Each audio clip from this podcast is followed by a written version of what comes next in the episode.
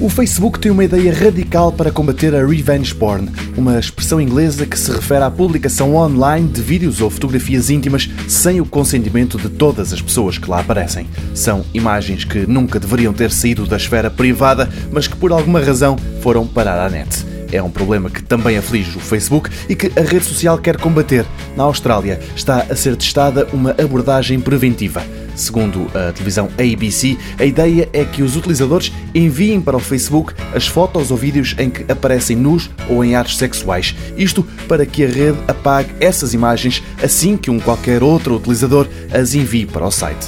Antes, o Facebook já tinha testado outras medidas que visam impedir que a revenge porn chegue aos seus servidores, mas desta vez adotou uma nova estratégia. Ao enviarem-se de forma antecipatória os vídeos e imagens das quais se teme que possam vir a provocar embaraço ou a ser alvo de publicação online por outras pessoas, o Facebook consegue identificá-las e atribuir-lhes um código, uma espécie de ADN único, que, se voltar a aparecer na rede, é automaticamente barrado.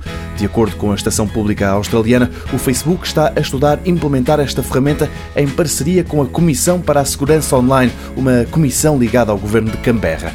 Julie Grant, a líder desta comissão, explica que o Facebook não armazena as fotografias e vídeos, o que faz é guardar uma ligação para depois usar inteligência artificial e outras tecnologias de comparação de imagens. Até agora, a rede social ainda não comentou estes ensaios.